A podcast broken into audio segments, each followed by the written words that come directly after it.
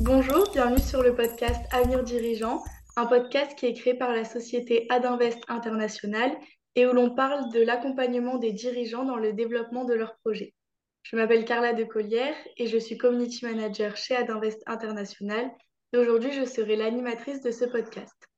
Pour cet épisode, j'ai l'honneur d'accueillir Eric Baron, l'homme le plus rapide au monde sur un vélo en roulant à 227,720 km/h sur neige, réalisé en mars 2017 sur la fameuse piste de kilomètres lancée de Vars, qui est une station de ski dans les Hautes-Alpes. Champion du monde de VTT de descente, Eric est aussi détenteur de 13 records du monde sur terre et sur neige. Lors de son ultime tentative de record du monde sur terre, en 2002, Eric a rencontré des limites de son vélo prototype qui s'est rompu à la compression au bas de la pente juste 3 mètres après les cellules de chronométrage. Record battu, mais à l'instant T, la question était plus pour la team de tout faire pour sauver Eric, où personne ne connaissait les dégâts causés par cet accident dû à un matériel défectueux. En effet, un défaut de fabrication du vélo qui a fait subir à Eric bon nombre d'arrachements musculaires, plus des fractures et une perte de mémoire décalée avec le temps. Bonjour Eric. Bonjour. Donc j'aimerais que vous vous présentiez en nous expliquant du coup votre parcours et à quel moment vous avez décidé de vous lancer dans le vélo de neige et de terre.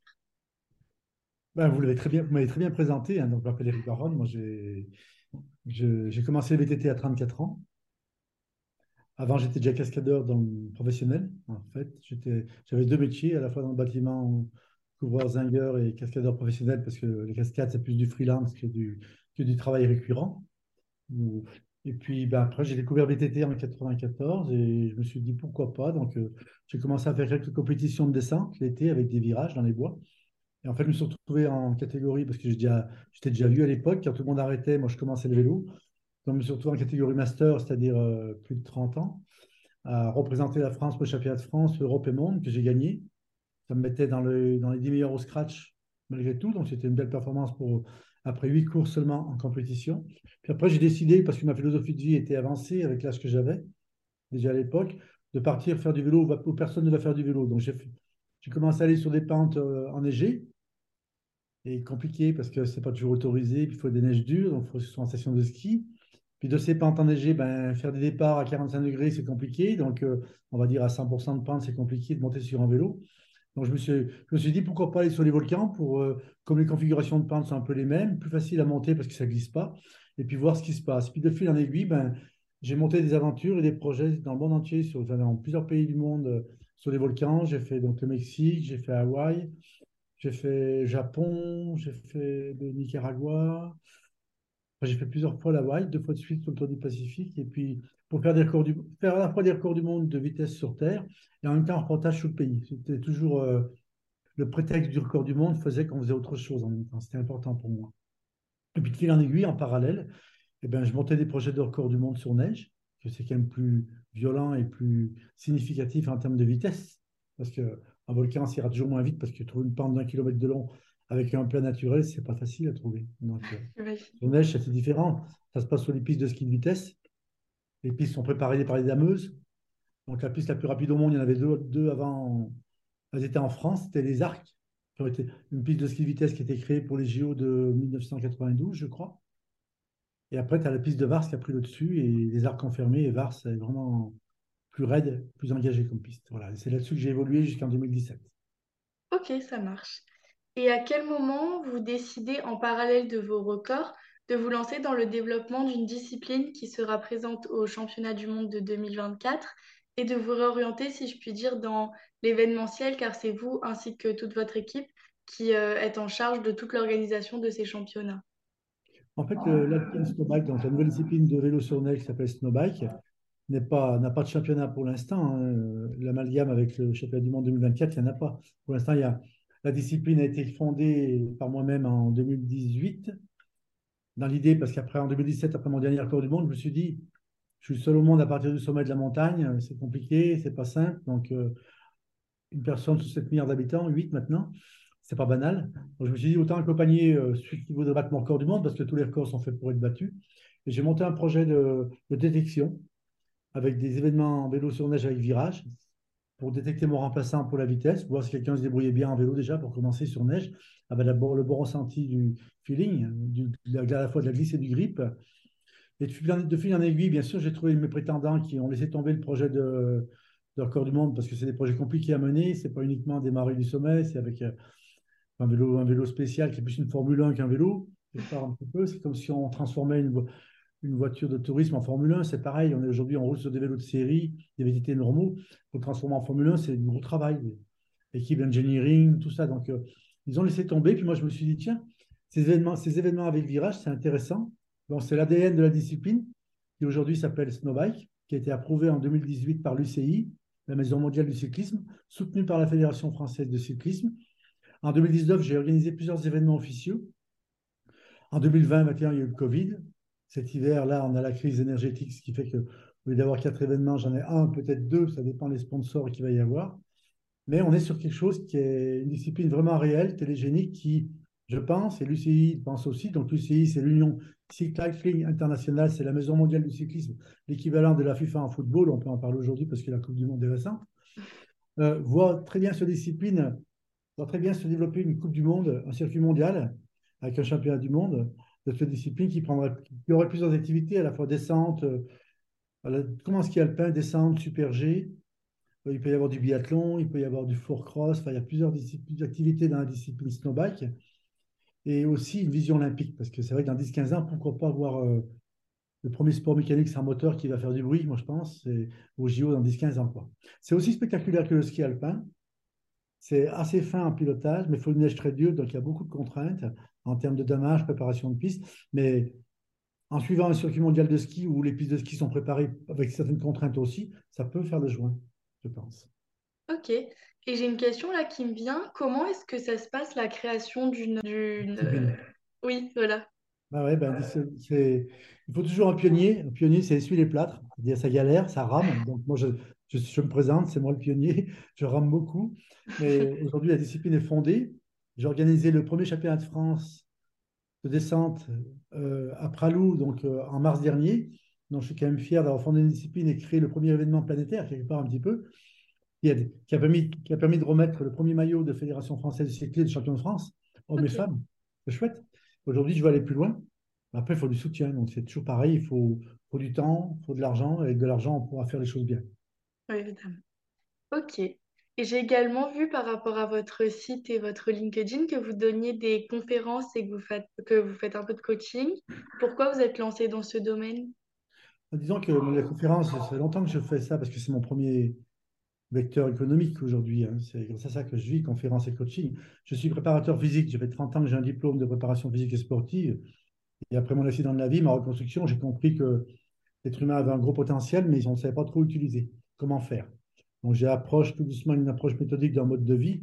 Aujourd'hui, j'exprime en conférence que la performance, performance humaine est avant tout liée à, être bien dans ses baskets, quoi, être bien physiquement et mentalement. Ça ne marche pas sans ça. Donc, il y a toujours un lien quelque part. Mais mes conférences, elles portent surtout sur la cohésion des équipes, l'engagement, la confiance, surtout parce que la confiance, on peut être dans la performance, mais on ne peut pas être dans la performance longtemps si on n'a pas la confiance. D'abord, avant tout, c'est la fondation pour moi d'une équipe, c'est la confiance. Donc ça part dans ce sens-là. Donc euh, j'évoque tous les parallèles d'un projet de sportif de l'extrême, où on mène des équipes dans des milieux compliqués et complexes, où l'intelligence émotionnelle peut prendre le dessus, et les parallèles à l'entreprise, parce que c'est les mêmes projets quelque part, c'est les mêmes démarches. C'est tous. En fait, on peut avoir une, une approche technologique, on va dire, je vais l'imager sur la roue arrière, mais tous les projets sont menés par des hommes. Donc, le avant, c'est les hommes, c'est les mains.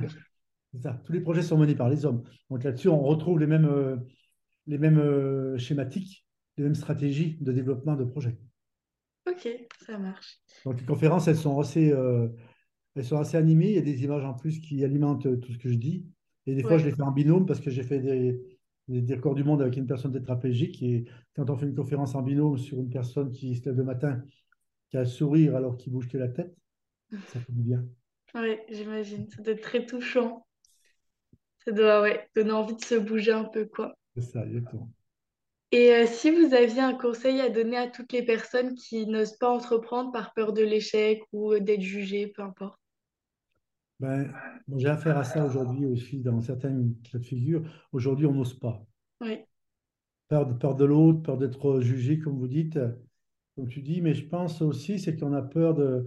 Si on attend d'avoir 95, 95% des réponses au partir dans une aventure, on partira jamais dans une aventure. Vous restez chez vous et vous allez vivre aigri parce que vous allez rater des choses. À un moment donné, quand on a 5% des réponses, il faut y aller. Quoi. C'est... Moi, j'ai rien inventé, ça, je le, vis ça depuis longtemps et tous les, tous les aventuriers comme Horn et tout le disent très bien. À un moment donné, il faut, pas, faut, faut, faut y aller. Quoi. L'aventure, elle n'est pas dans, la, dans le budget, elle est dans, elle est dans, elle est dans le début de point A au point B. Si on est sur le point A et qu'on met le premier pied pour aller au point B, l'aventure commence là. Elle se construit au fur et à mesure. Et on- elle n'est pas écrite. On peut écrire une trame, mais justement, tout n'est pas écrit. Et c'est pour ça que c'est une aventure. Sinon, ça, ça n'aurait pas de sens. Sinon, ça n'aurait pas de, ça aurait pas de piquant. c'est vrai. Oui. Et euh, j'aime bien poser cette question à mes invités, si vous aviez une anecdote à nous raconter un petit peu sur euh, votre carrière. Une anecdote, je pourrais dire, euh, oui, je suis.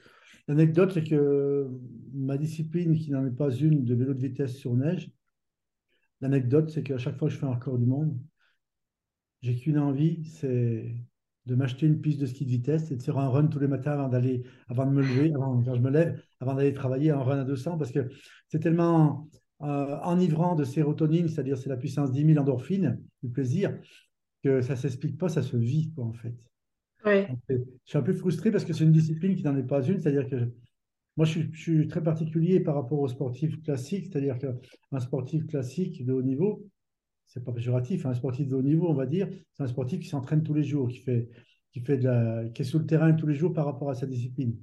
Moi, en 20 ans de carrière, j'ai 40 minutes d'entraînement. Tout le reste, ah c'est la préparation physique, mentale, matérielle. Je n'ai pas le droit d'aller sur un terrain faire du vélo sur neige. Donc, je suis obligé de, obligé m'entourer de bonnes compétences et d'être sûr que d'être dans une somme de détails pour atteindre mon objectif. Et c'est tout ça qui est, qui est à la fois grisant. Et c'est pour ça qu'à chaque fois que je fais un record du monde, j'ai envie, je suis frustré parce que c'est juste le début de, le début de la joie et du bonheur. Il s'arrête. Dès qu'il commence, il s'arrête. oui. Ah, ça doit être frustrant, c'est vrai.